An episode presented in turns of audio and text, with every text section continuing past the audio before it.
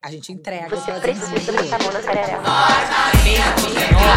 Botei a mão e depois continuo. Botei a mão tem que dar a manutenção. Senta direito, garota. Oi, gente, eu sou Santa Direito Garota, eu sou a Verônica Linder. Eu sou a Juliana Amador e hoje a gente está aqui com Caroline Apple, jornalista, apresentadora, jovem mística, com consciência social, consciência de classe. De raça. De raça, né?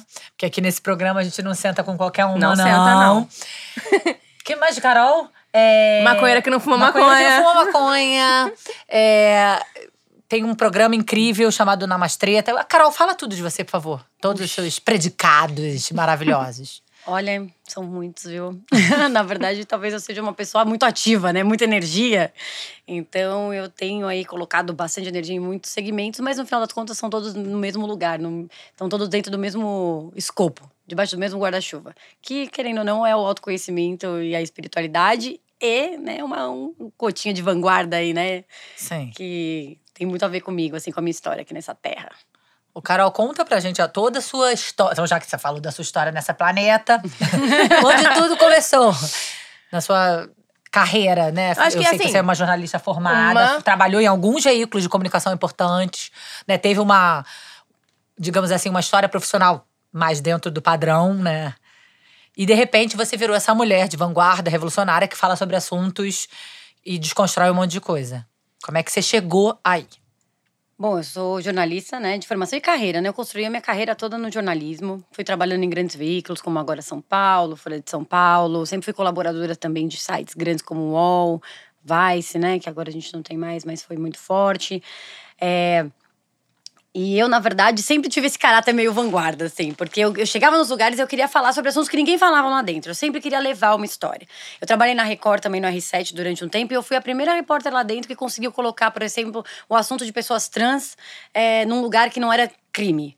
Né, colocar realmente, não é porque ela foi morta, colocar, humanizar, né, trazer essa população, esse assunto dessa população para dentro de um lugar que até então Lógico que isso foi toda um- uma equipe que estava ali pronta e preparada para isso, mas eu sempre fui de bater o martelo e ir atrás disso mesmo, né? De querer realmente falar de coisas que ninguém falava. Eu sempre fui dessas, né? Isso, é, e engraçado que isso no começo da minha carreira é, segurou um pouco o meu desenvolvimento, porque as pessoas não querem, né?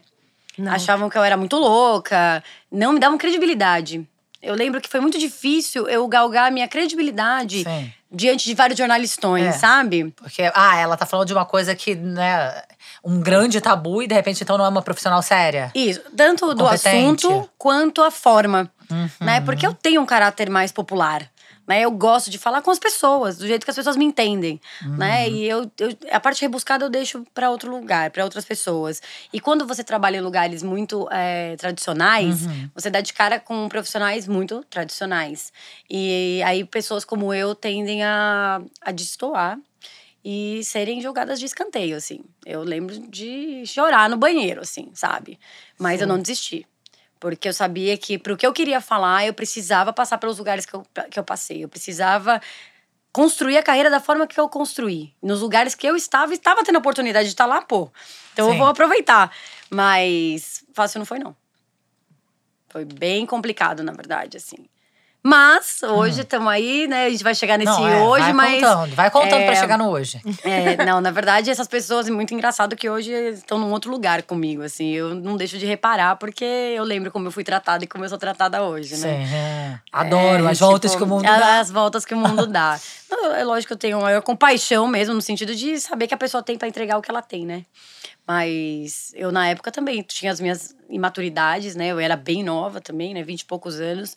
E algumas coisas foram difíceis de levar. E eu acho que, na verdade, tudo isso foi é, me desgastando para eu chegar num ponto que eu cheguei, que foi buscar uma revolução para minha vida, né? Então eu já trabalhava, eu trabalhava na Record na época.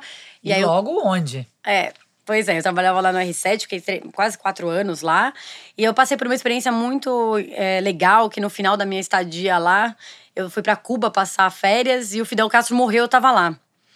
E eu, eu e mais dois jornalistas eram os únicos que estavam comigo, por sinal, em Havana, quando ele morreu. Então a gente teve a oportunidade de fazer uma cobertura enorme. A Folha da Capa foi uma das pessoas. da- Eu assinei, uma das pessoas que assinou a Folha da Capa, da morte do Sim. Fidel. Então eu saí assim, eu tava achando que eu tava no ápice da minha Sim. carreira, sabe? Eu tinha arrumado um namorado na época, eu tava apaixonadíssima. E ele também. E tipo, nossa, eu falei, agora vai, né? Tá tudo dando certo. Tá tudo dando certo. Eu tô aqui, ó, construindo minha carreira, cara. Nossa, eu tava assim nas alturas. Tava indo pra um novo- uma nova é, oportunidade de trabalho. Fui convidada pra trabalhar num outro lugar tal. Cara, não deu nada certo no final das contas, assim. Ou melhor, ou deu, né? Mas eu sei que é, em um mês eu tava fora desse lugar. E em menos de um ano eu tava, tinha tomado um pé na bunda, assim. e, e- só que nesse meio tempo, eu acho que é aí que começou. Acho que todos esses desgastes da vida começaram realmente a fazer efeito, assim, físico mesmo, emocional, assim. Eu tava com 32 anos na época, 31, 32, e fui pra publicidade. Foi aí que me convidaram pra trabalhar com publicidade. Eu não entendia nada. E isso mexeu demais com a minha autoestima, porque no jornalismo eu já tinha um domínio sobre o que eu fazia. E lá eu não sabia de nada. E começar do zero naquele meu momento foi assim. Também uma, uma, uma gotinha que faltava para eu fazer essa transformação Sim. que, que veio e que culminou de eu estar sentada aqui hoje, né? É, com vocês tem que ter uma certa humildade, né? Pra gente recomeçar. Porra! E me faltava isso. Acho que às vezes ainda me falta, eu tô Sim. aprendendo, mas Todos a nós. arrogância, assim, é uma coisa que é, é inerente, assim, para mim, na minha vida. E eu acho que isso é muito legal. Porque me dá a chance de aprender muito. E, e olhar para outras pessoas e falar, cara, olha o tamanho da minha arrogância. né? E trazer isso como uma ferramenta de autoconhecimento e de lapidação, né? Se a gente Sim. não tem contato, a gente não tem como trabalhar, É. né? E eu acho que eu me coloco em situações que eu consigo ter contato bastante com isso. E aí eu sei que eu sempre fui muito agitada, muito energética, tive ataques de ansiedade a vida inteira. A primeira vez que eu fui parar no hospital com, fazendo o exame de princípio de infarto, eu tinha 25 anos. Aham. E é aquela coisa, né? Uma vida normal, olha só. É, a vida normal dos jovens da nossa geração, né? Bebendo pra caramba, eu era muito louca. A real é essa, eu usava muitas coisas, assim, eu gostava de usar droga, né? Eu sempre busquei estados de consciência alterados. Alterados. Mas a bebida sempre foi o pano de fundo de todas elas. Então, assim, eu me amorteci durante muito tempo. Mas eu era funcional. Uhum. E aí, quando a gente é funcional, ninguém tá nem aí. Ninguém tá Ai, nem no aí. máximo que faz é sua mãe que fala, ai, você tá bebendo demais. É. Né? Mas assim, tá todo mundo igual. Então É. ninguém tá nem aí. Você tá trabalhando, eu tenho É. filha, eu tinha, era, eu tinha um companheiro na época, morava junto, tava com as contas pagas. Então, assim, É tá isso. funcionando. Super. Só que por dentro eu tava morta. Eu tava morta. E mesmo sendo super alegre e tal, aquilo não era uma mentira também. Mas eu só eu sei o quanto eu tava morrendo por dentro mesmo, assim, né? Só que aí, toda essa ansiedade um dia se tornou uma depressão. Pela primeira vez eu, eu entrei no, no contraponto da ansiedade e fui pro outro lado. Uhum. E aí que o bicho pegou. Falei, tem alguma coisa muito errada comigo. Você tava na publicidade, nessa Tava na época. publicidade, Que o já acabado pega de também. começar. Esse relacionamento já começava a dar sinais de que a coisa não tava indo muito bem, as red flag comendo solta, eu não querendo ver. Tava meio sem estrutura, né? O que é red flag? As Perdão. bandeiras vermelhas, né? Ah. No relacionamento subindo, descendo, e eu. Ah, deixa pra lá isso aí, né? É assim mesmo, É assim né? mesmo. Tudo é muito assim mesmo, né? Uhum. Quando a gente tá acostumado a viver mal, tudo é, parece normal. Só que começou a me, me saltar aos olhos que não era normal, né? E, e aí eu entrei em depressão. Só que eu fiz a depressão um- uma bandeira vermelha. Eu falei, gente, tem alguma coisa aqui acontecendo e grave. Uhum. Eu preciso olhar pra isso urgente. Só que eu não sabia nem por onde começar. E esse meu ex-companheiro, ele, ele queria muito fazer coisas que ele, no final das contas, nunca fez. Que era meditar, que era isso, que era aquilo, que ter uma vida mais tranquila, mais equilibrada. Eu achava tudo aquilo máximo, projetei toda a minha luz nele, vai uma merda. Porque eu achava que tudo era ele, né? Eu falava, se Sim. esse cara me largar, eu tô lascada, eu não vou conseguir mais fazer nada. E uma maior mentira, né? Óbvio. e aí ele começou a, a incentivar essas coisas de autoconhecimento e eu achava um porre, porque eu já estava num lugar, não era mais nem ateísmo, eu era cética. Pra mim a vida era só isso e acabou. Uhum. Não tinha por que eu ir além disso. E acabou. Então, assim. é- Matéria mesmo. Matéria, matéria. totalmente matéria, assim. E aí eu lembro que ele me levou numa palestra da Monja Coin, que na época mainstream, né? Eu não conhecia pessoas espiritualizadas, não tinha nem Sim. ideia por Não onde tinha amigos, começar. familiares que pudessem É, eu sempre fui muito e- curiosa em relação à religiosidade, à religião. Sempre, eu, eu, eu já tinha conhecimento. Não era uma coisa totalmente desconhecida. Mas eu nunca dei atenção, né? Não era o meu foco. Acho que por ser jornalista também, conhecer É, muito, ler a muito sua sobre curiosidade tudo. era jornalística, né? Exato. era- e desde era nova, na de verdade, vida. também. Quando eu fui, era adolescente, eu lia muito super interessante. Então tinha muita. Eu gostava muito de revistas de história. Então eu acho que eu trazia isso, mas não era meu, da minha rotina. Muito pelo contrário, eu tava bem afastada. E ele me levou um dia numa palestra da Monja Coin. E aí eu saí de lá puta, assim. Eu falei, cara, você quer que eu fique vendo essas coisas aí? Eu vou na Saraiva e compro um, um livro de autoajuda. Eu falei assim pra ele. Eu falei, eu não quero. Eu tava combatendo aquilo com fé, porque o que ela falava me atravessava. O que ela falava ressoava em mim, me machucava. Porque eu não tinha condições de atender. Eu falava, ela me mostrava com, aquelas falas que minha vida estava muito equivocada. E eu não queria aceitar. Então eu falei, eu quero que essa velha se dane, meu. Tipo, eu fiquei muito louca. Total. Nossa, fiquei muito brava com ela, assim. Era uma projeção, não sabia, né? Botava a culpa sempre nos outros. Eu sempre fui muito irritada, né? Muito irritada. E eu falava pras pessoas: é mais fácil vocês pararem de me irritar do que eu parar de me irritar com vocês. Eu não conseguia realmente ter nenhum domínio sobre o que acontecia comigo. Eu era uma descontrolada, emocionalmente, assim, né? Gritava muito, qualquer coisa era flor da pele. E eu trabalhei com crime muito tempo, então tudo isso me deixou num calejada, amortecida. Então foi um pupurri, assim, de, de condições Sim. que me levaram para aquele momento. Só que eu tava num chamado, que depois foi dureza assumir também, que era o que a galera chama de despertar espiritual. Você, tá, aí tá monja com velha, louca, chata, Velha- tá me velha louca, provocando. tá me provocando. E aí, Eu vim até É, aqui, ó. mas quem está me provocando? É, é, exatamente, não Sim. sei o que eu tô fazendo aqui. Você sua existência me provoca. É, exatamente. Aquela- Só de ver aquela senhora falando daquele jeito, eu falo, É, eu te odeio. mansa, que ódio mortal. Eu te odeio, eu te odeio muito. E assim, eu odiava quem me levava junto, falava, odeio você também. Eu odeio todo mundo, né? Adoro. Eu era dessas, né? E aí, na verdade, ele, ele insistia, "Ah, vamos tentar meditar. Eu falei, que meditar? Imagina, minha cabeça frita. chatonilda. Não, todo mundo chato, eu frita das ideias. Minha cabeça, eu lembro de, desde muito jovem, querer bater a cabeça na parede pra parar de pensar, obsessiva. Sabe? Tra, traba, Isso o álcool também, né? Os- o amortecimento. Não, total, o álcool, as drogas. Se juntam, né? Sempre. Dizem que Deus espalha o diabo junto. Porque as drogas em si, né? Qualquer tipo de psicoativo, é, ele mexe com o sistema nervoso central. Se isso não é bem direcionado, é isso, né? Eu vivia com mais raiva ainda. Eu amortecia um tanto e voltava com triplos de raiva depois, né? Pelo cansaço. Você tomava medicamentos? também? Não, então, eu só tomei durante a, a depressão, eu tomei durante dois meses. Porque Uhum. eu realmente olhei para aquilo e falei, peraí, eu só preciso É. ajeitar aqui esse corpício que não tá respondendo. E eu preciso ir atrás do que tá me deixando assim. Eu preciso. Procurar a causa é muito bom, né? É, só que isso foi tudo muito intuitivo, viu? Eu não falei, ah, eu tenho que ir lá ver, vamos nessa, Sim, desbravar este caminho. Eu super me identifico, Foi entendo muito. muito intuitivo, assim. Eu falei, cara, eu só queria sair daquilo e pra nunca mais voltar. Eu só, só- eu só não queria mais habitar aquele, aquele espaço. Eu falei, isso aqui não é meu, não me pertence esse lugar, eu não quero ficar aqui. Só que eu também não sabia como sair. Mas insisti, falei, ah, vou tentar meditar. E comecei Aí uma... foi meditar com o seu aí, companheiro da e, época. aí fui no Templo da Monja Coen, tipo, ai, saco. tipo, de novo. e aí o zazen, que é super, é uma, é uma, é uma prática super é, é, austera, assim, né? Mas não no sentido da da simplicidade, né? De rígida, Rígida. né? Que você senta de frente pra parede, você não se mexe e tal. Cantinho do pensamento. É, cantinho vai do pro cantinho do pensamento, pensamento. é. É, e, é- e no final das contas, isso era o que eu mais precisava, na verdade. Era realmente um choque, assim, que destoasse muito do que eu já vinha fazendo. Porque fazer uma meditação ativa seria muito fácil. Era. Sim. Seria, teria surtido algum efeito? Sim. Mas para aquele momento da minha vida, naquela fritação que eu tava, o negócio era calar a boca mesmo.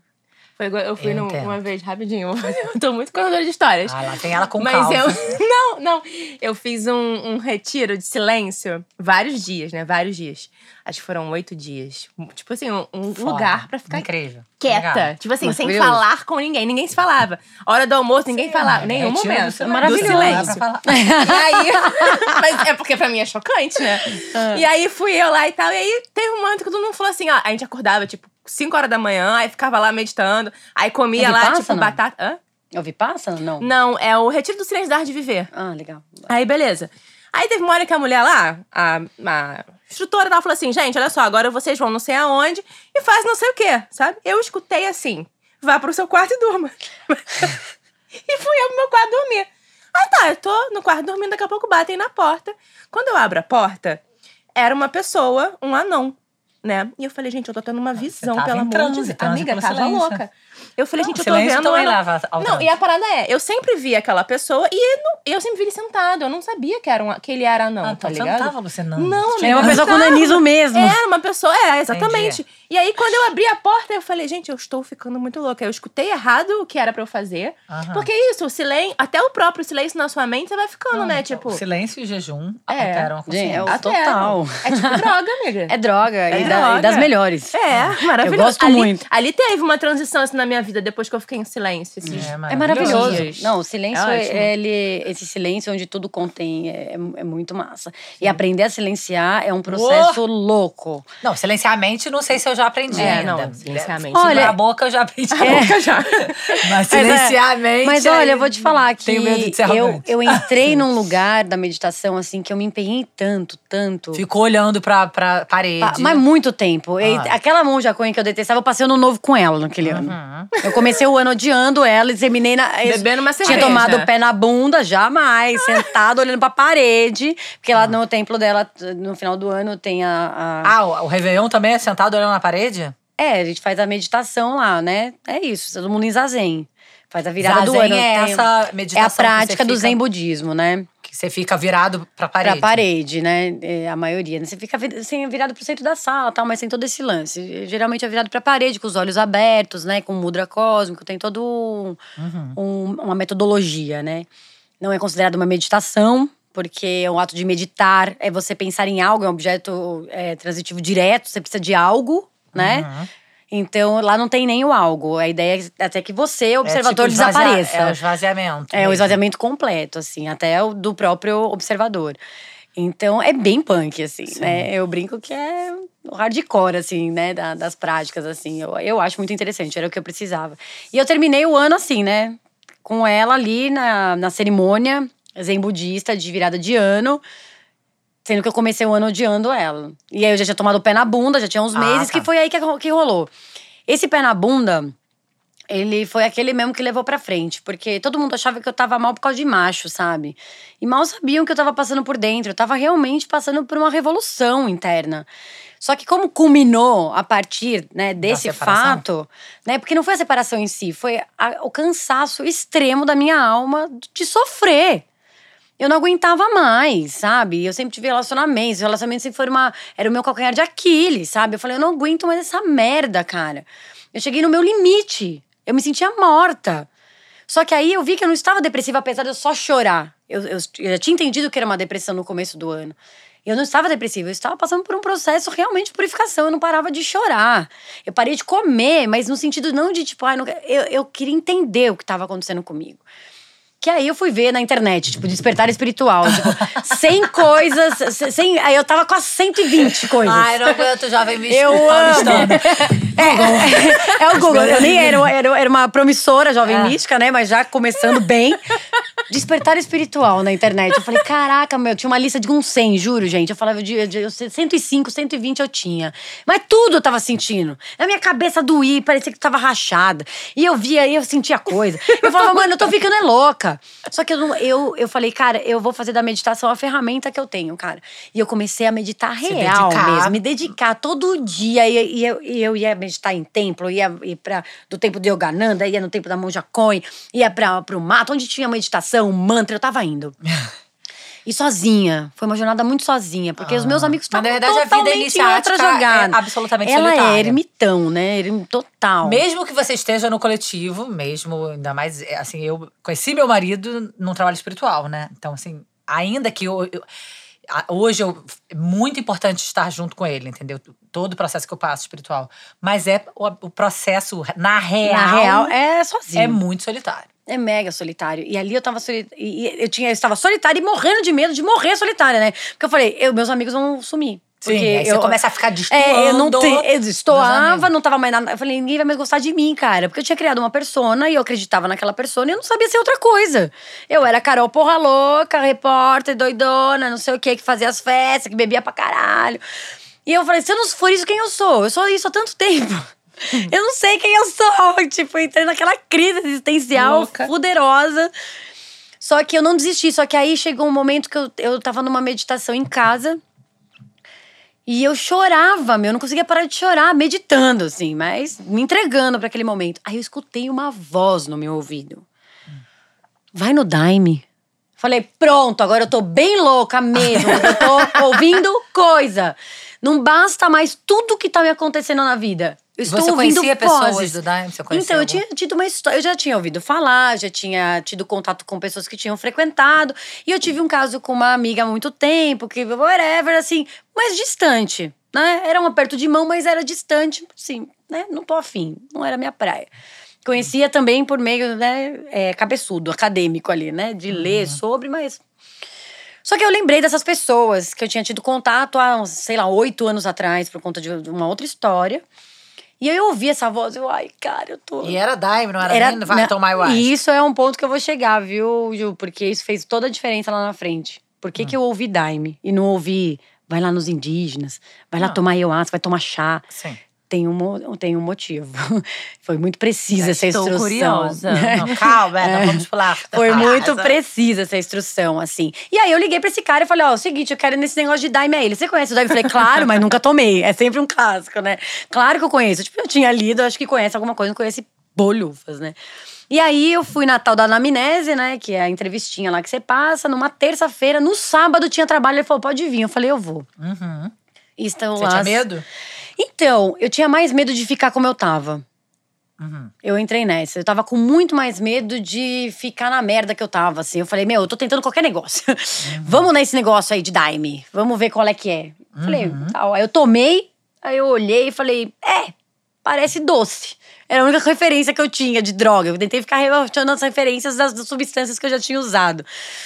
Mas ali me chamou a atenção aquelas pessoas, aquele lugar.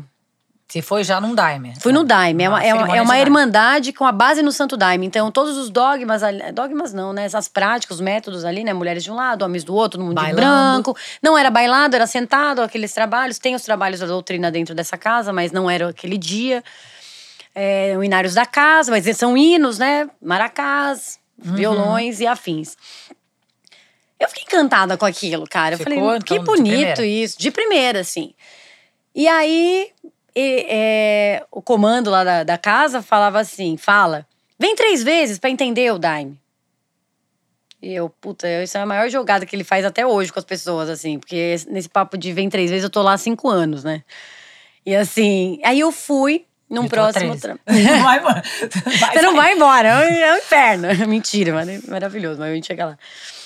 E aí, eu falo que é uma manobra dele. E aí eu fui. Só que quando eu fui de novo, aí começam as questões espirituais mesmo, né? Mas essa seu primeira experiência foi tudo, foi, tudo foi maravilhoso. Tranquilo, Foi, foi, fácil, tranquilo. Eu foi- olhei, vi- tinha muita admiração, né? Via muitas coisas, me via por dentro. Eu tava num processo com alimentação muito forte, isso veio muito forte. Fiz limpezas, assim, muito boas, assim, que me fizeram, tipo, ir atrás de outras histórias, assim, logo de cara. Logo de cara. De eu mudar minha alimentação. Foram coisas que eu nem sabia que eram instruções, assim, né? Que a gente recebe quando a gente tá sob o efeito da, da, da ayahuasca, né?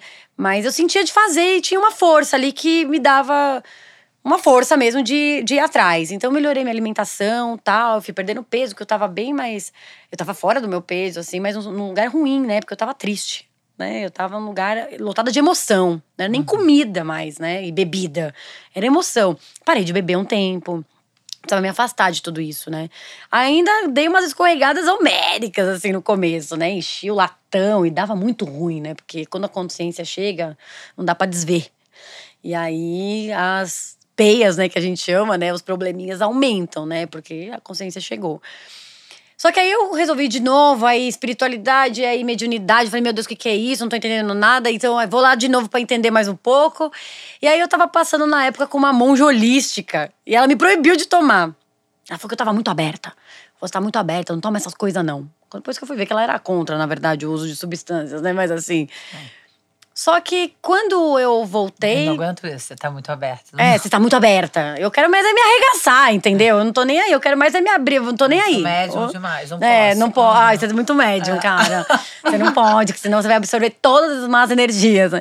Tá parecendo aquele meme, né? Tipo, eu falei pro, das más energias e comecei a sentir uma dor no peito, né? Tipo, o universo, tire as más energias. Comecei a sentir uma, uma dor no peito. de piolho ontem começou a coçar a cabeça. É a mesma É, coisa. então é isso. Tipo, É isso. Não, eu quase morri que eu quero a má energia mesmo. Aí é, eu fui. Mas continuei com esse olhar pro xamanismo, né? Pra essas coisas. é, Mas, e aí eu fui numa roda de rapé. E aí eu, eu- Mas por enquanto você só tinha ido uma única Tinha vez. duas no- vezes, Ah, duas vezes, duas Ainda não vezes. tinha cumprido a tabela. É, da- ainda não, voltava a terceira vez. Só que aí eu fui, eu tava planejando minhas férias, falei, vou pra Índia, claro, a meditadora, né? tava super na, eu tava super conectada com o hinduísmo, tava super conectada com o budismo. E aí eu tava lá cantando mantra, aprendendo sânscrito e né, pra boa pedir água pra lá, pra, pra cá e tal, Gayatri Mantra. E tava. E, gente, eu sou empenhada, eu estudo a coisa mesmo. Eu me joguei ali. Vou pra Índia, claro, óbvio, não tinha outro lugar. Aí eu fui numa roda de rapé com as indígenas em Awanawás, com a Rucharro. Cara, no meio da roda de rapé, o insight foi justamente esse. Tipo, na época ainda não tinha esse lance das palavras, tá? Só pra tomar esse cuidado, mas. Eu vou pra, eu vou pra Índia nada, eu vou pros índios. Meti o louco, falei, vou pros índios. E do nada se abriu um portal e quando eu vi, eu estava na floresta. Uhum. Embrenhada no meio do Acre, na floresta amazônica acreana. Dez dias numa aldeia, longe pra caralho. Qual aldeia? Janauá, que você foi? Não, aí eu fui pra uma aldeia Rune Queen. Que é, me apresentaram, o cacique tava em São Paulo, foi uma coisa louca, assim. O negócio se abriu, assim, puf. E quando eu vi, eu estava pegando um avião, que é- agora tem voo direto pro Acre, né, pra nossa Meca. Mas não tinha. Aí desci em Brasília, e vai lá, e pega um teco-teco, vai até uma outra cidade. Aí depois pega o barco e vai embora longe pra Dedéu. Incrível, né? E lá eu fiz trabalhos incríveis. E foi lá que fui tomar a terceira. Aí eu acho que deu pra entender um pouco essa história. Começar a entender um pouco essa história. É, porque tomar com os povos originais. Debaixo de uma samaúma, Ah, no Aí é meio da floresta amazônica, dá um grau, entendeu? Dá um grau, assim. Se dá uma potencializada no processo das curas ali, sem dúvida nenhuma, né? Bastante. E fiquei apaixonada. Me apaixonei e falei, é isso que eu quero pra minha vida. E o universo se abriu, né? O universo do xamanismo. Eu não, eu não conhecia nada, isso foi muito legal, porque a humildade de reconhecer que a sabichona não sabia nada. Né? Eu era toda metida, sabe tudo. Trabalhava com crime, com política, né? Cabeçuda pra caramba. E ali o meu joelhinho começou a dobrar. Pra entender que eu realmente não sabia nada e que eu ia ter que ter uma humildade muito grande se eu quisesse trilhar um caminho nesse lugar aí, nesse universo do xamanismo do- e principalmente do Santo Daime. Uhum. E E aí que você que é? voltou pra São Paulo e. Voltei a louca dos indígenas, né? Voltei querendo. Então, mas aí viver. começou a fazer Não, rituais voltei lá. pra casa que eu tinha sido convidada pela primeira vez, que é onde eu sirvo. Eu tô lá, eu sou Ah, da sustentação da então casa hoje, até hoje. Então aí você voltou a fazer rituais com o Santo Daime. Exatamente. E aí, essa história foi, foi firmando, como lá não é uma igreja de Santo Daime, mas a doutrina me chamava de um jeito. Só que eu neguei isso até onde eu pude, porque eu falava, meu, Jesus, Maria e José, não, É. cara. Aí eu entrei naquela máxima que o cristianismo, é, o catolicismo detonou. Eu ouvia hino de Jesus, eu virava o olho É. na força. Eu virava o olho, eu falava, nada a ver. E eu já nem tinha sido católica na vida. Minha família é protestante. Então nem tinha essas figuras de João, Maria. João e Maria, ó, José, Mas Maria, João e Maria. história, né? Só pela história da Igreja Católica. a gente Puta, que estudou tudo. a verdadeira história, quando a gente né, lidar com, essa, com esses elementos, né? Com essa. com- ouvir isso tudo em transe, acaba né, gerando esse incômodo. mesmo. Nossa, era horrível. Só que ao mesmo tempo, eu achava demais a mensagem da disciplina, principalmente da disciplina. Porque era uma coisa que me faltava na vida. Entendi. né? Eu tinha muito ímpeto de fazer, eu sempre fui muito de do fazer. Mas o terminar é outra história, né? E fazer bem feito é outra história. E ter compromisso é outra história. É, e assim, eu- às vezes eu conseguia cumprir com muitos compromissos externos, mas eu não tinha compromisso nenhum comigo. O que era pro meu bem, pro meu bem-estar, eu não conseguia até o fim. Então você precisava dessa Eu disciplina. precisava, e aquela doutrina tava assim, ó, redondinha pro que eu precisava. De, ter formas de se comportar. sabe? Uhum. De você chegar numa corrente, né, no, na- no Santo Daime e você ter uma maneira de se comportar, de se portar, mas por educação, né? Por, por respeito. E não porque você é obrigado. Sim. É, é uma. é- é- vai É de você querer estar é uma ali na- daquela maneira no mundo, na vida, né? Porque hoje eu sei chegar num lugar e primeiro observar para saber que lugar é aquele. Respeitar os espaços que eu frequento. Respeitar as coisas das pessoas. Eu, eu achava que era uma pessoa educada, gente. Eu não era, sabe? Por exemplo, eu tô aqui com vocês, tem alguma coisa sua assim, eu poderia pegar, por exemplo, por a mão, sabe? Hoje eu não tenho coragem de não te perguntar, sabe? Então, cuidado com as coisas das pessoas. No Santo Daime, você não toca no maracá, um tambor, nada que é de ninguém, você bota a mãozona sem você trocar uma ideia. Parece óbvio, parece básico, mas no dia a dia não funciona assim. Porque eu não era uma pessoa que era considerada mal, mal educada. Mas não tinha esse cuidado, esse apreço com o outro, porque não tinha comigo.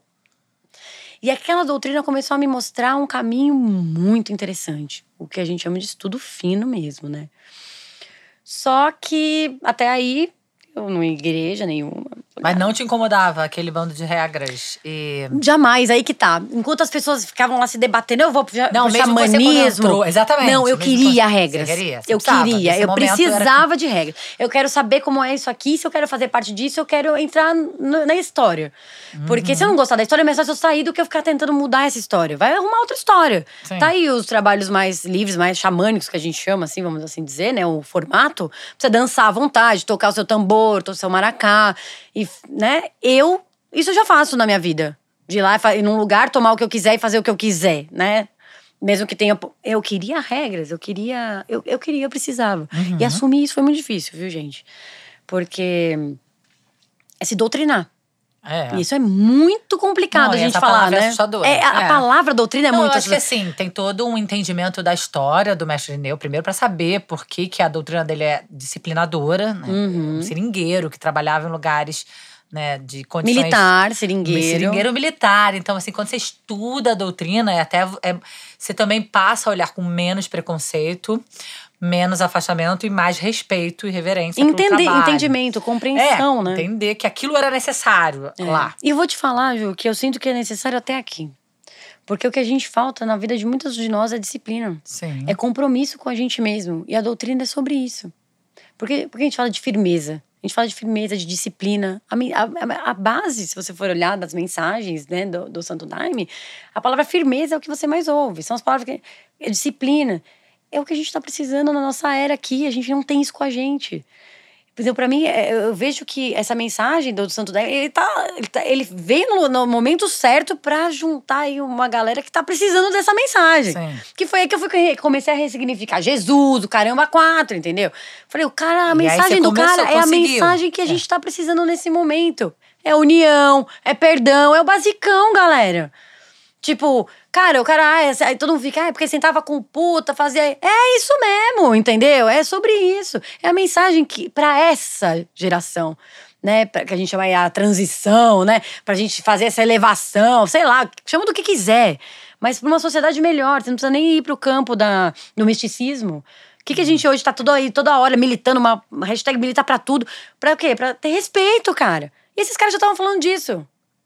Né? O mestre Neu tava falando, ó, com disciplina aqui você chega, você, na sua firmeza, no seu caminho, da sua retidão aqui, ó. Você se respeita, você respeita o próximo. Tá todo mundo falando, são esses avatares, né? Estão aí falando e a gente tá ignorando porque meia dúzia aí fez merda com essas mensagens, sabe? Sim. E eu comecei a entender o quanto isso era prejudicial pra mim, né? E aí eu comecei a perceber que muita gente que tava na mesma situação, semelhante à minha, né, perdido daquele jeito, não busca mais a, o misticismo, a religiosidade e tal, por, preco- alto- por preconceito, mas às vezes tá ali o caminho dele pra ele ter uma vida mais equilibrada, ter uma vida mais harmoniosa. E eu me abri pra isso, mas não foi fácil mesmo. Porque como eu saí também da, da- dos ensinamentos do Oriente, que é tudo muito, tá tudo dentro, você é Deus, né? Tem todo esse lance, né? Eu falava, cara, voltar a crer, pra mim foi dificílimo. Foi a minha última barreira. Porque eu senti o chamado de me fardar no Santo Daime. Falei, eu vou me fardar. Eu queria me fardar. E que desde que acabou. você entrou, você Não. queria Fardar. Fardar. É tipo virar membro da doutrina. É, você põe uma roupinha, uma farda, né? E Nós viramos. Vocês vão- Quando você se farda, você vira uma soldada do batalhão da rainha do Império de Juramidã. É isso. Então, é, olha como é um universo vasto, né? Com tantos símbolos novos, tantos nomes que a gente nunca ouviu. É muito legal, né? E aí, eu, me, eu senti, eu gostava muito e de repente eu senti esse chamado você às vezes ia e tomava com na Amazônia e voltava. Isso. Foi experimentando. Fui, um não, eu de nunca tudo. deixei de tomar com os indígenas e nem em outros formatos, né? Com, mesmo com não indígenas. Porque eu sempre via essa, esse- uma- e os retiros também, né? Com medicina. Eu sempre vi como uma forma de aprofundar o meu estudo. Porque quando você tá no Santo Daime, você tá a serviço. Então você tá tocando, você tá cantando. A, o ensinamento ele vem da- de uma proposta. Né, os hinos são os ensinamentos, né? Aí a partir daquela doutrinação que os hinos te trazem, você sobre o efeito de um psicodélico, você começa a internalizar aquilo e você começa a aplicar na sua vida. E são mensagens positivas, são boas, então eu não vejo problema nenhum. né? Eu brinco que é a minha lavagem eh, cerebral, preferida. preferida. Sabe? É a minha lavagem é preferida, porque se for pra lavar, que lave assim. Onde eu consiga ter uma vida melhor, mais harmoniosa. E isso hoje eu não preciso nem falar. Tá claro. Pra todo mundo que convive comigo. Principalmente minha família e as pessoas que se relacionam comigo. Então, assim, isso eu devo a esse processo com as medicinas e com as egrégoras que ela, ela tá inserida.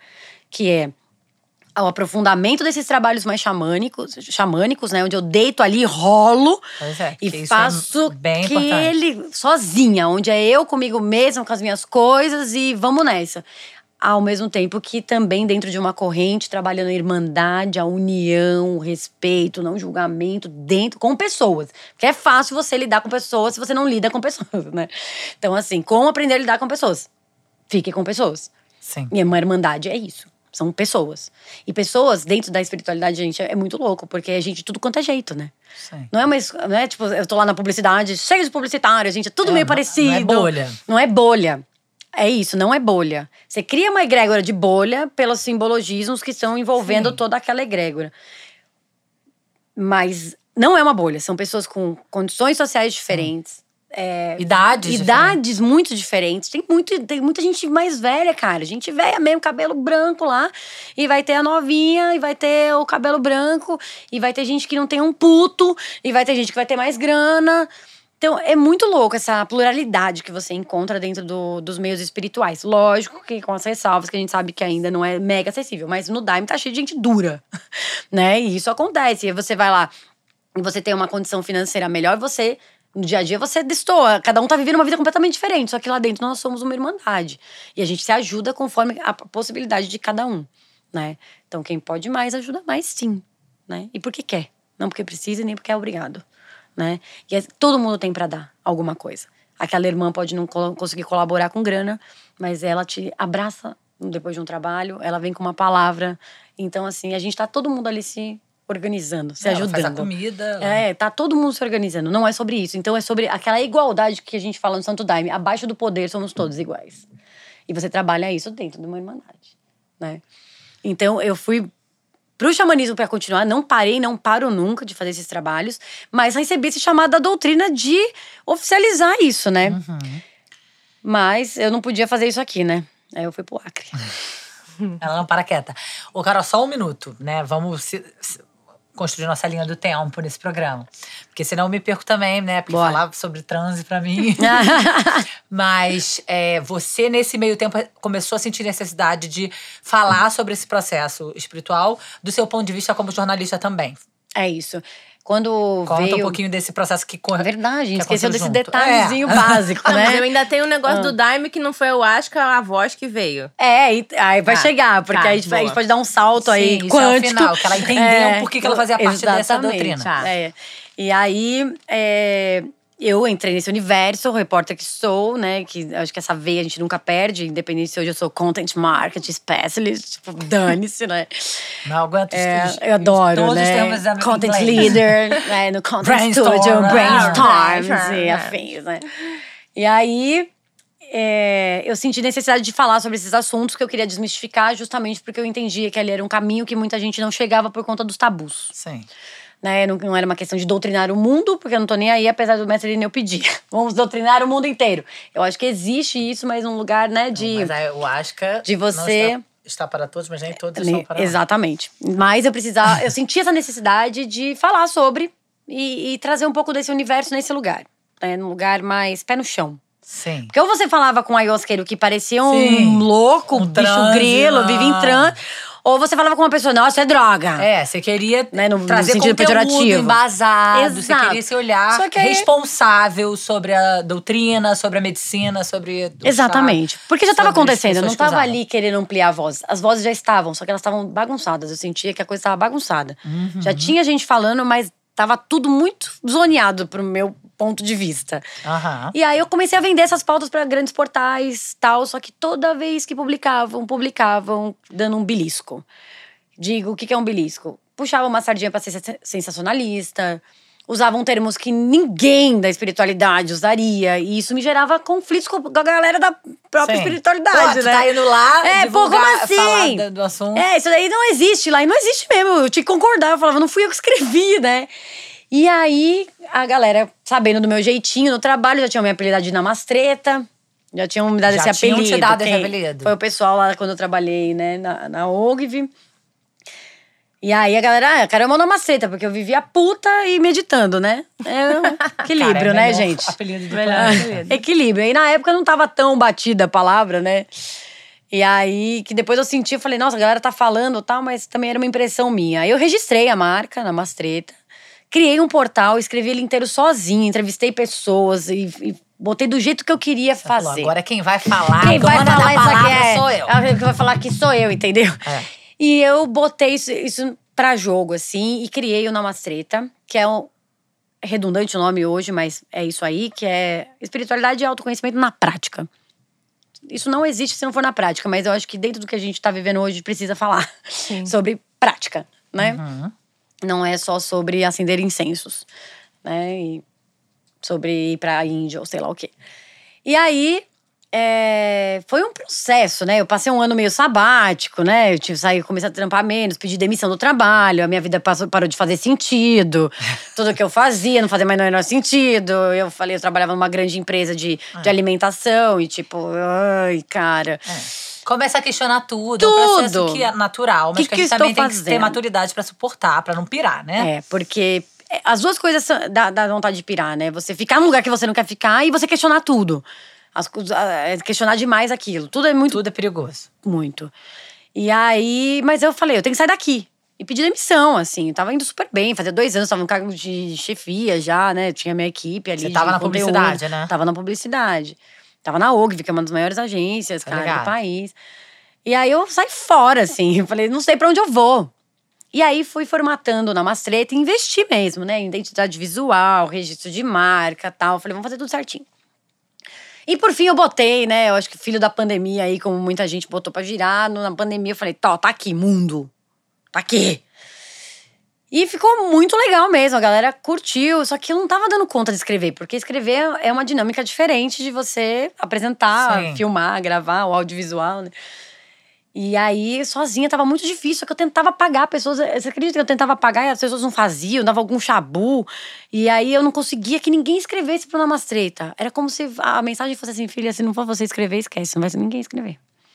Falava espiritualidade, então. Dá uma ajudinha aí. Porque assim, sozinha não vai dar. E comecei a, a trabalhar uma namastreta dentro do que eu acredito na espiritualidade, no autoconhecimento, que é o fluir. Quando dá, dá. Quando não dá, é porque não é pra ser. Uhum. Então ali eu fui deixando, fui construindo ele e tal. Só que nessa época eu já trabalhava com cannabis medicinal também, que eu Pois me é, especializei. Aqui, ó, cadê a história da cannabis? Eu me especializei, né, na cobertura de cannabis medicinal, fui trabalhar nos maiores portais aqui do Brasil também, que é o Seixá. E entrei pra esse universo canábico, mesmo sem fumar maconha. E você entrou por quê? Através do- do- do- dos trabalhos que você frequentou? Que, que, que, Na verdade, foi um convite, né, do, do editor na época. Tinha abriu uma vaga no site de cannabis medicinal. Ele tá afim, eu tô. Você que adora um mergulho. Eu adoro um mergulho e mergulhei no mundo da cannabis medicinal também, que era um universo novinho, só que eu já não tava mais com medo de universos novos. Eu queria viver eles mesmo, né? E eu olhando tudo isso como uma vanguarda, Sim. né? Isso já tem três anos. Então tava pouca gente ainda falando. Jornalista especializado ainda continuam muito poucos que Sim. tenham o nome no mercado. E eu sou uma delas, então eu tenho. Fico muito feliz né, de- desse reconhecimento, porque realmente é fruto de um estudo profundo que eu fiz. E aí comecei a ser chamada para ser colunista, né? Eu tenho uma coluna chamada Panaceia Canábica dentro do Canalize e um programa chamado Carol de Chava. E tudo isso no paralelo. Só que quem trabalhava também com cannabis medicinal, que já tinha ganhado, inclusive, acho que um dos prêmios, acho que o ESSO, foi o Fábio Panunzio. E aí um dia eu fui entrevistar o Fábio por conta da cannabis medicinal e ele tava abrindo um canal no YouTube, tava, né, chamado TV Democracia, que era um canal de política. E que tinha grades, né, para programas diversos. Ele falou: você não quer trazer o Namastreta pra cá? Porque ele viu que o, o lance do Namastreta era ciência, saúde, bem-estar, religião, direitos humanos, pelo olhar do autoconhecimento e da espiritualidade. Ele falou: meu, vem aí. Você já tava fazendo vídeos nessa época? Não. Não, eu tava fazendo lives, né? Porque a loucura das lives, eu comecei a fazer umas lives no Certo. Instagram, comecei a entrevistar umas pessoas já nos assuntos que eu gostava, que era budismo LGBT, é, cristãs a favor do aborto. Sim. Então eu já tava trazendo essas pinceladas da- da- do autoconhecimento no geral, não só das medicinas tradicionais, né? é, indígenas. Mas sempre tava lá no meio, né? E aí, nesse meio tempo. Nesse meio tempo, não. é, su- Surgiu o, cana o programa Namastreta de entrevistas e eu comecei a fazer lives com as pessoas. E foram. Nesses últimos dois anos, foram quase 60 episódios. Eu tinha uma periodicidade antes, era uma loucura, porque eu fazia toda sexta-feira, às duas da tarde, ao vivo. Toda Ai. semana! E eu fazia tudo sozinha, ainda trabalhava pra pagar os boletos, sabe? Eu falava, cara, que doideira isso aqui. Aí eu fui diminuindo um pouco a, a frequência, fazia dois por mês. Aí eu comecei a entender que não tava mais rolando do jeito que era. Falei, ó, e aí, galera? Eu fico só na instrução, né? E aí? Vou esperar até se apresentar qual que é o próximo passo com o Namaceta. E nesse meio tempo eu comecei a trabalhar o meu Instagram pessoal como uma fonte só, tecnicamente, assim, tem autoconhecimento e espiritualidade no geral, sim, mas o foco acabou ficando pra ayahuasca, né? DMT, psicodélicos em geral, assim, principalmente aqueles que eu já fiz uso. Eu não falo de nada que eu não tenha usado. Então, dificilmente você vai ver eu falando muito de cogumelo, porque eu usei uma vez só e eu não tenho um estudo do cogumelo. Porque ali eu, eu trago a minha experiência pessoal alinhada com o que tem de novo, com conhecimento, pesquisas científicas, Exatamente. Antropológicas, científicas. E isso começou a ter um reconhecimento da galera que eu admiro também nessa área. Eu falei, então esse é o caminho. Né? Eu, aí eu fui Muito convidada depois para fazer um artigo sobre cannabis no, no site que, da Bia Labate, né? Com o Glauber também, antropólogo. Gente, que muito Conheço legal bastante. mesmo. Não, da- Carol, das um- medicinas. Um parênteses aqui pra elogiar a amiga. É, eu já né, também estou imersa nesse mundo aí há alguns anos. Eu, por que, que eu cheguei em você? Porque eu nunca li nada que me contemplasse sobre espiritualidade. Porque ou entrava nessa coisa muito, entendeu? Voando nos espaços siderais, ou estava sem consciência social, entendeu? Estava desconectado. Sempre nós somos especiais, nós somos escolhidos. Então, assim, eu sempre tive. eu- porque eu sou essa mulher também questionadora, revolucionária. Também entrei numa casa que era bem mais disciplinadora, né? Disciplinadora no começo. E acho que também foi muito importante. Hoje em dia já sou de uma casa que é liberdade total. E a liberdade total é assustadora, né? Porque Também. se você não tiver disciplina, a liberdade total, o caos. Quem falava isso? Renato Russo, né, gente? Disciplina é liberdade. Exatamente. Então, enfim, esse, e eu não encontrava, nunca encontrei alguém que eu lesse sobre esse assunto, assunto que eu amo de paixão.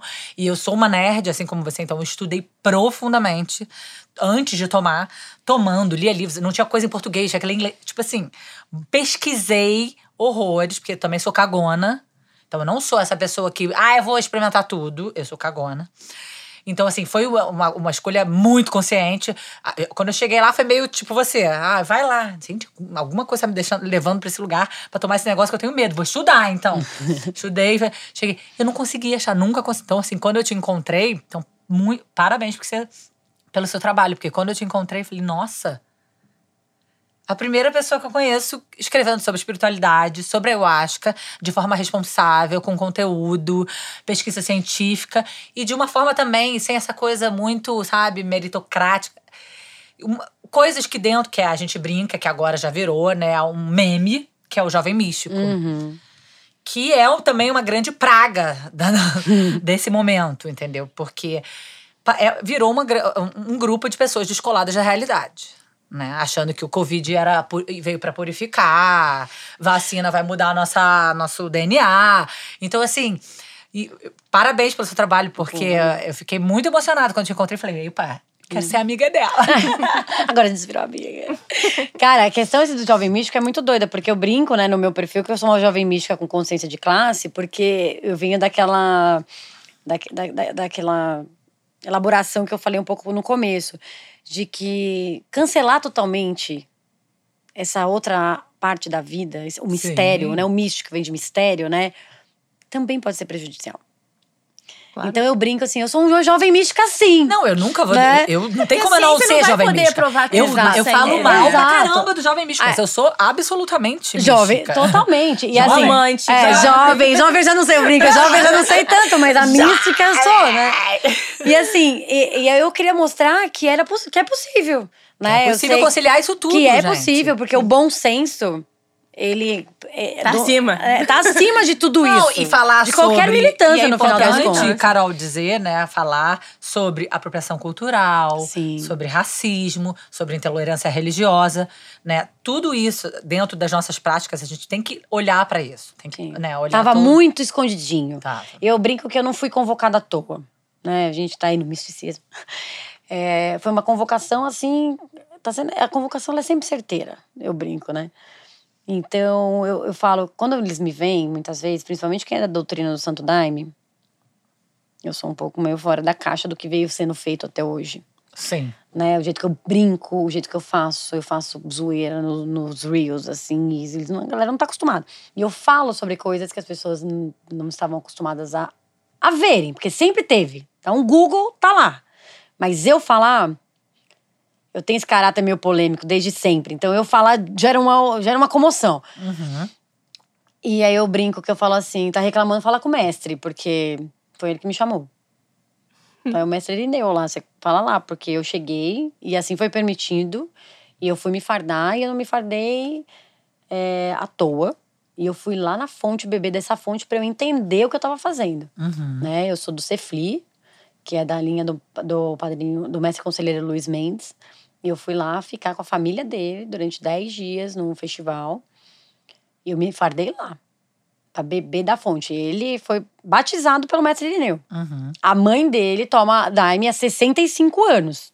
Uma senhorinha que bate aqui no meu peito. Madrinha Riseldo, maravilhosa. Gente assim que me acabou. São os brasileiros. Né? O indígena é Pindorama.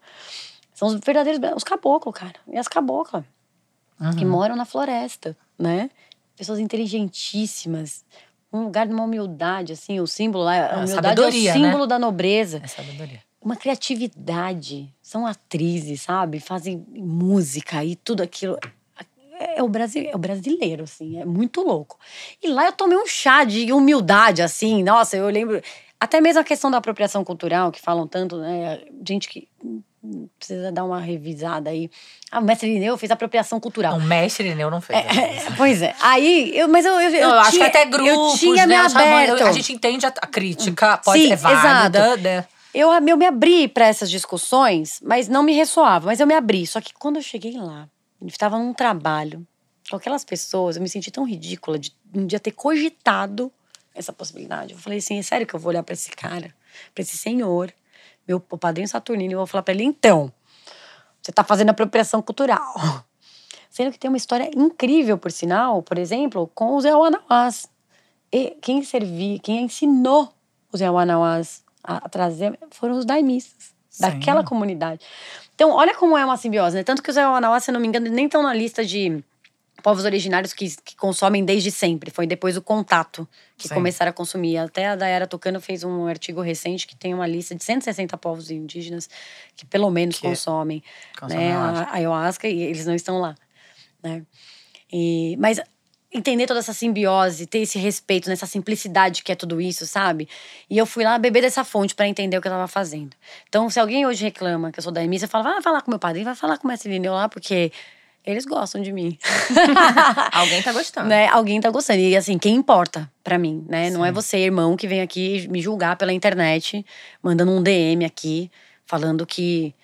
Ah, você tá assim porque você acabou de começar. No começo eu também era assim. Assim como, rapaz? Eu nem te conheço. E assim. Mas assim como que é, ele acha? Ele acha que é emocionada, né? Quer falar das coisas, porque. Ah, Falei, mas eu sou jornalista. Eu não sei se você sabe, eu sou comunicadora. Então, assim, é- o meu, meu trabalho é comunicar. Ele acha que você tá deslumbrada. É, e que eu tô, tipo. Que é a fase da caixa d'água. é, dando. é, Você sabe qual é a fase da não caixa sei. d'água? Quando você com- tom- começa a tomar ayahuasca, que você quer botar na caixa d'água. Ah, é. Não, ainda bem que eu nunca nem passei por esse rolê, cara. Porque eu falava, isso aqui não é pra qualquer um, não, gente. E aí, bom, voltando. Aí acha que vai mudar o mundo com a ayahuasca. É. Você acha que vai mudar o mundo com a Mas amamentação. não muda, mas né? não. Que no Mas não muda. fundo, Não vai mudar. Cara, muda você mesmo, que já tá legal pra caramba. Não, e outra, não muda, né? Não muda. Você aprende a conviver com você. É. Né? A ayahuasca. Não, mas você melhora, Cara, Porque melhora. você aprende. Mas você pode melhorar, como também pode não melhorar. Pode não melhorar. Então, assim, é um Mas fitoterápico. é uma possibilidade, né? É, É, uma, enorme. É uma ferramenta. É uma ferramenta do uma caralho. catalisadora. Uma Não, ferramenta catalisadora. Eu só tenho a agradecer. Eu não Mas tenho. Nossa. Que não muda ninguém, não melhora ninguém sozinho. Não, jamais. Simplesmente chegar, pegar e beber. Mas eu lembro que uma vez eu vi um vídeo do Wilson Gonzaga que ele falava isso, um maravilhoso psiquiatra. Que ele falava isso, ele falava, eu não mudei nada nesses não sei quantos anos tomando. Eu lembro que era no começo, eu falei, que absurdo. É. Super muda! Nossa, mentira. Hoje eu vejo que, assim, não é que eu mudei, eu aprendi o mudar mesmo. Ele tava falando de mudar.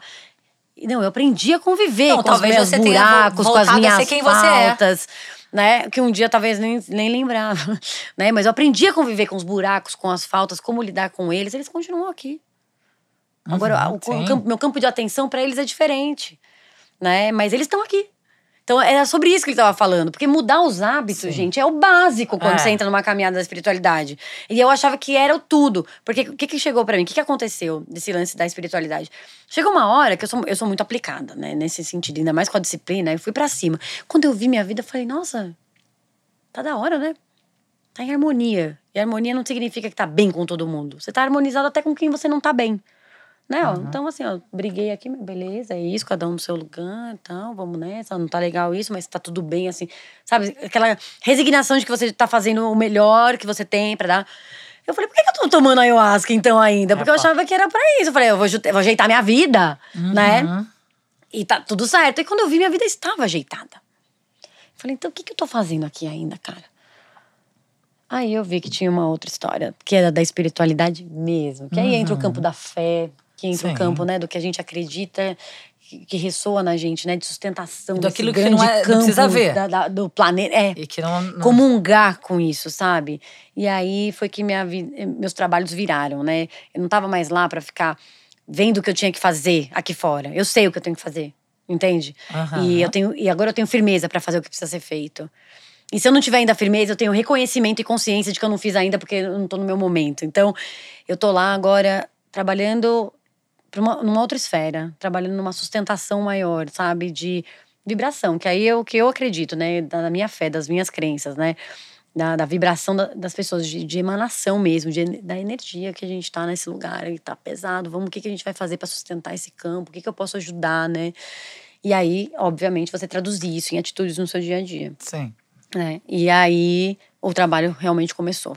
Então eu posso dizer assim que depois de quase aí seis anos mergulhada nesse universo, aqui o trabalho começou a dar pinta de que tá começando. É, eu acho assim, eu sou fascinada também. Acho que a gente nunca vai parar de aprender.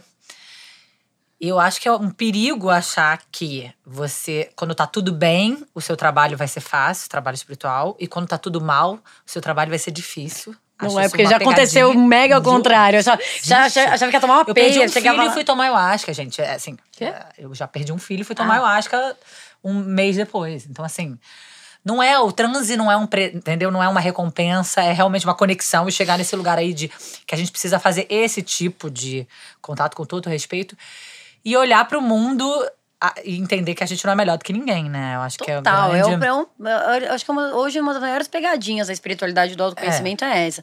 É trabalhar esse lugar da arrogância. Muito. Porque e aí eu acho que é realmente- sobretudo, como tem essa coisa do contato com o divino, É. porque a gente é Deus, realmente, somos todos Deus Uma também. centelhazinha aí, né? É, a gente. Então, assim, quando, quando ela faz essa. Esse, realmente você encosta de alguma forma nesse divino, muita gente sai dali achando que virou Deus, que é especial, que vai, né?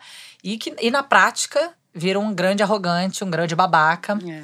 E, e olhando pro lado, né? Não transformando nada no seu mundo ali no coletivo quando sai dali. Eu acho que é isso que você falou. Eu aprendi que agora tem que fazer na prática, né? É, porque não existe fora. Quem me falou isso foi o Fábio Novo, que trabalha com espiritualidade high-tech. Ele falou, é redundante, né? Como assim espiritualidade high-tech? Puta, ele tem, uma, ele tem umas canalizações maravilhosas de meditações. É maravilhoso. Ele usa tecnologia mesmo, porque ele é um cara da- das mídias. Ele foi quem implementou a, a internet na MTV na época. Era um alto executivo, teve um despertar espiritual. Vale a pena ir atrás desse cara, Fábio Ah, Novo. é? Ah. É, ele tem um livro chamado Holoplex. É maravilhoso, maravilhoso. E ele tem umas meditações incríveis, assim. E é- chama, a gente chama de espiritualidade high-tech, né? Aquela que vem, a tecnologia vem pra ajudar no, no Ah. desenvolvimento espiritual. Aí ele ficou ouvindo mesmo. barulhos em. Sem barulhos induzidos pela tecnologia pra entrar. Ah, Não, na verdade, ele. Cara, vale a pena, vai atrás dele. É, é um universo aí que Não vou trazer ele aqui porque ele é Fábio, não. É. mas, é, né, mas ele é bem, é bem interessante esse trabalho. Mas aí, voltando lá na, na floresta, cara, quando eu fui me fardar, você acha que eu cheguei lá e falei, ai, bota essa estrela no meu peito, né? Que a estrela é de Salomão ali, é o, o estrela de Davi, né? Pra, depende de onde você tá. É o símbolo, né, ali tá, desse momento. Cara, eu entrei numa crise violenta lá, quase voltei. Falei, isso não é pra mim, não. Eu não acredito em nada que vocês acreditam. Eu fazia trabalho, eu via aquele povo, eu falava, eu não acredito em nada, eu não acredito em Deus. Eu- meu primeiro trabalho foi assim, três horas fora do trabalho, na rede, morrendo. Primeiro lá. Primeiro trabalho. Eu cheguei e eu tomei. Eu não sabia que eu podia pedir pra parar o Daime. Eu tomei um copão cheio, mesmo, era um trabalho de cura. Quando eu vi, eu tava exatamente onde eu devia estar. Torta na rede. Só conseguia falar. E eu só conseguia falar, eu não acredito em nada e não, e não tem nada. Eu chamo e ninguém vem. Que é uma coisa que me acompanhou a vida inteira. Eu achava o máximo quando alguém falava, nossa, eu rezei, veio Maria e veio São Miguel. E eu falava, ninguém fala comigo! Até virou o microfone. Mas ninguém fala comigo nessa Galera, jossa. A gente sabe que vocês estão aí. É. ninguém fala comigo, eu ficava puta. Falava, cara, quando que alguém vai me dar uma instrução de fora aí? Porque eu tô fazendo tudo sozinha aqui, não tô entendendo, cara. E aí eu cheguei naquele trabalho, olhava. Não, puta, eu sempre fui bem voltada. Eu olhava e falava, não tem nada, não tem ninguém, não tem nada. Aí a, a cuidadora vinha e falava comigo, eu falava, no que você acredita, eu não acredito. Eu na força, no meio da floresta, na igreja, uma igreja, uma das maiores do, Santo Daime. Não tem nada, não acredito em vocês, não. Foram quatro dias assim. Mas isso quando Na você foi lá se peia. fardar? É, agora. É. Voltou a estaca zero. Voltei assim, entrei numa crise violenta. Falei, não vou, não vou fardar, não. Só que eu fui conversar com o padre Saturnino, que era, era é, é filho do mestre conselheiro, que era o orador do mestre Ireneu, né? Tipo, não da palavra, né? E aí eu fui pedir conselho.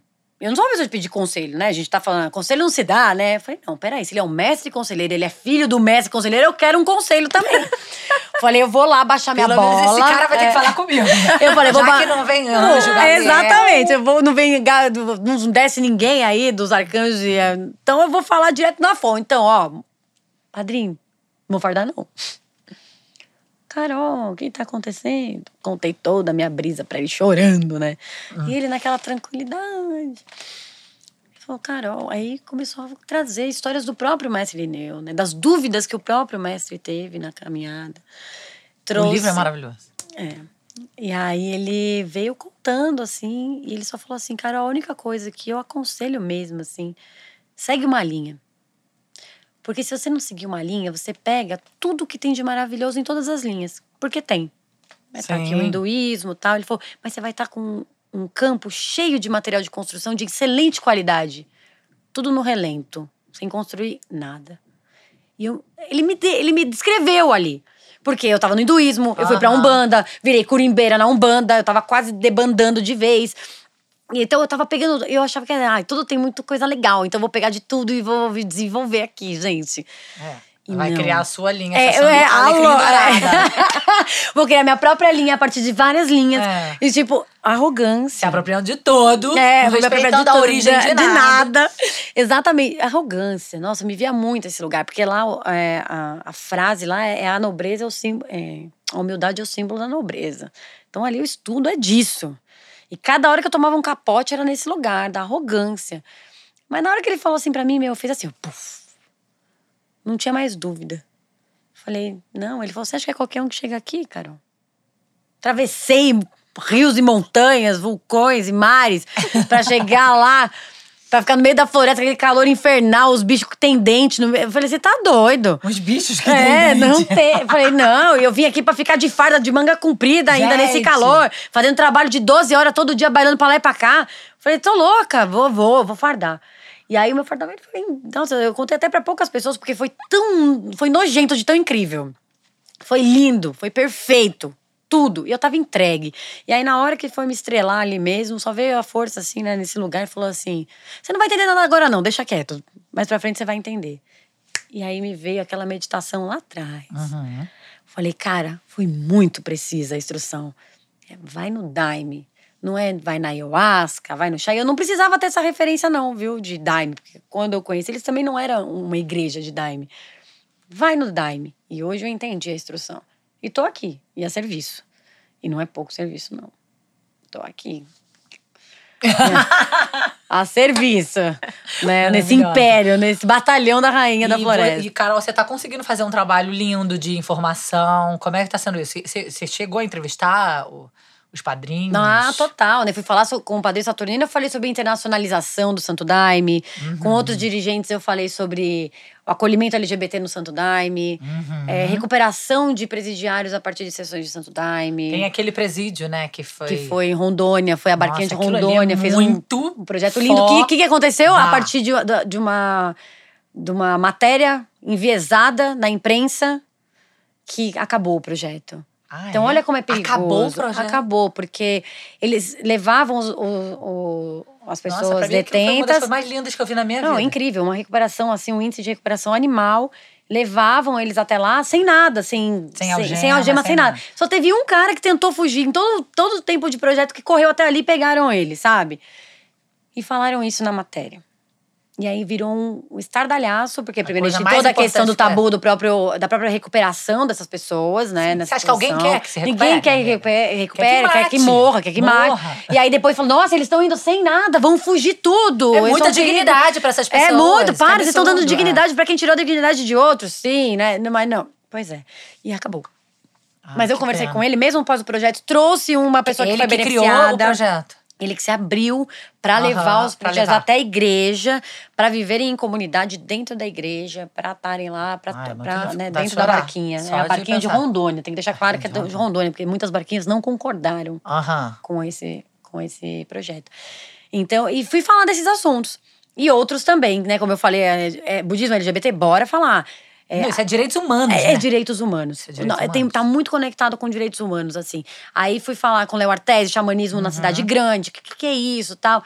E aí, como eu falei, o formato foi minguando. Eu falei, live não, tá, não quero mais saber de live. Eu tô de saco é. cheio disso aí. Pra, pro, meu, pro meu programa, pra minha história, não dá mais. Não sabia quando ia abrir. Só que aí, abriu, né? Eu fui pra Manaus recentemente. E eu tava com um filmmaker, um amigo meu, filmmaker da Produchama, que é uma produtora incrível só de rezo, né? Faz um monte de coisa. E a gente foi viajar juntos e eu sempre tô afim Mas de vocês foram saber. pra tomar, eu acho. ou- Então, na verdade, isso tava no campo, mas as igrejas estavam fechadas por causa do Covid. Eu queria ir Sim. igrejas do Icéfalo, que é outra é, linha do Padrinho Sebastião, né? Não do mais conselheiro, mas era o que tinha lá. Mas estavam fechados. Eu Falei, ó, tentei. né? Então eu vou fazer o quê? Vou bater a raba no carnaval mesmo. E aí eu fui curtir carnaval e convidei ele pra ir comigo. Ele, meu, a gente já tá aqui. Cara, vamos tentar fazer alguma coisa? Ah, vamos, mas deixamos no campo. Quando viu, apareceu a galera lá do, do céu de São Francisco. Que um psicólogo leva alguns dos seus pacientes para fazer a recuperação deles de dependentes químicos nas sessões. Ele faz depois a, a integração de tudo que foi feito como psicólogo Uhum, a gente faz um na acompanhamento sessão. terapêutico É, exato. Ele faz um, sessão. ele não faz é, não faz a terapia é, psicodélica. É, ele só faz um, co- convites esporádicos para pessoas selecionadas para irem à igreja e a partir aqui do que não é ele vive permitido, lá. né, não, no. Brasil não, No Brasil né? só só o. Instituto Faneiros que faz em nível de Peru, né? pesquisa. Só o Peru que faz. Não, tem também no Peru, né, que é o Tawasaki. Tawa- Esqueci o nome, que a Rose até acabou de morrer aí, que é uma, nossa, uma ativista incrível desse centro de dependentes químicos Ai. lá no Peru. Mas é, não é nada é, institucionalizado. Sim. Mas ele tem um trabalho bonito de recuperação, porque ele também é um recuperado nesse Uhum. lugar com a ayahuasca. E aí ele faz aquilo que a gente fala para todo mundo fazer, principalmente quem tá na cultura ocidental: integração das experiências psicodélicas com acompanhamento profissional. Sim. Então ele dá esse acompanhamento profissional. E ele é psicólogo. E ele é psicólogo. dá esse suporte pra. Exatamente. E aí, então, e fui lá contar essa história. E gravamos um programa lindo. E aí. Esse é o seu filmmaker. É, É, sempre. Sempre. Seu parceiro. E meu parça, né, o Uriel Pena, incrível. E aí a gente tá gravando o oitavo episódio já. Não foi ao Ah, ar nenhum massa. ainda. A gente vai estrear esse ano agora na Mastreta, pessoalmente, presencial. Maravilhoso. É outra coisa, né? Outra história, trocando uma ideia com a galera num lugar bem, bem câmera na mão mesmo, aquela Glauber Rocha, né? É uma ideia na cabeça. Mas bem a gente com a câmera na mão, uma puta intenção e uma vontade de contar a história mesmo nesse lugar. E estamos trazendo vários assuntos bem legais. Aí fui entrevistar o Wilson Gonzaga também, que é esse cara que foi mestre da UDV e tem um olhar muito engraçado. Ele foi no Jô, tem uns vídeos dele no Jô, que ele fala assim. É, eu ouvi um dia um amigo falar que. Por que, que você tem que tomar isso aí pra falar com Deus, né? Ele falou, pra falar não, eu falo em qualquer lugar, mas pra ouvir, Ah, maravilhoso. eu preciso tomar isso aí. Já viu o Caetano contando no jogo Sim, quanto maior? Acho que também. é mas esse aí não voltou mais, né? Foi aquele dia pra nunca mais. Acho que é- Caetano Não, está mas em ele outra disse que não tem esfera. certeza se voltou É, até hoje. exatamente. Porque a ideia é essa: se for pra ir pra voltar, ai, eu eu não tenho medo de não voltar. Tomara que você não volte, querido, porque o jeito que tá, é melhor não voltar, né?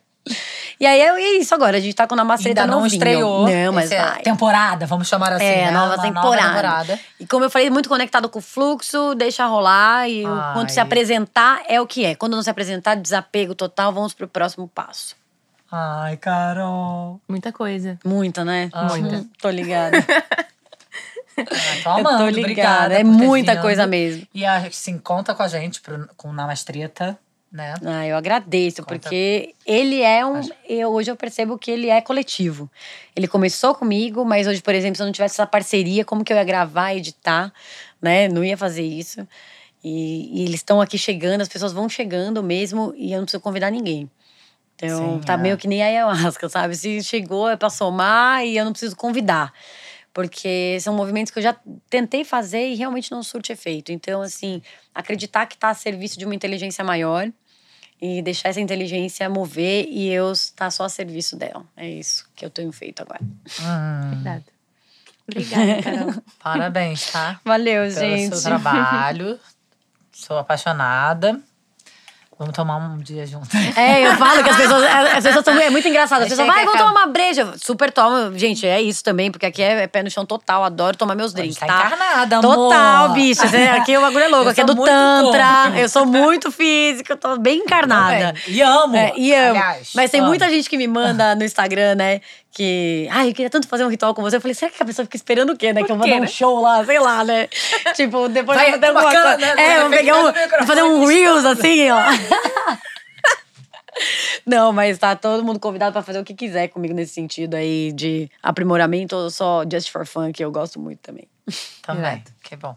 Obrigada, Carol. Um beijo. Prazer Falei. ter você Obrigada. aqui. tá? Ai, gente, eu tô adorando. Obrigada pelo convite. Despenquei mesmo de São Paulo pra isso, cara. Adoro. E aí, acabei encontrando aí, vou gravar um Namastreta aqui amanhã, aproveitar que eu tô no Rio. Então, assim, gratidão pelo convite mesmo. Gratidão é um sentimento. Eu parei até com isso, com isso aí, gente.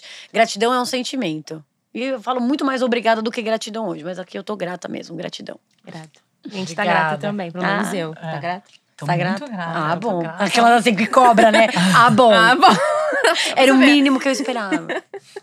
Beijo, gente. Beijo. É nóis, arrou.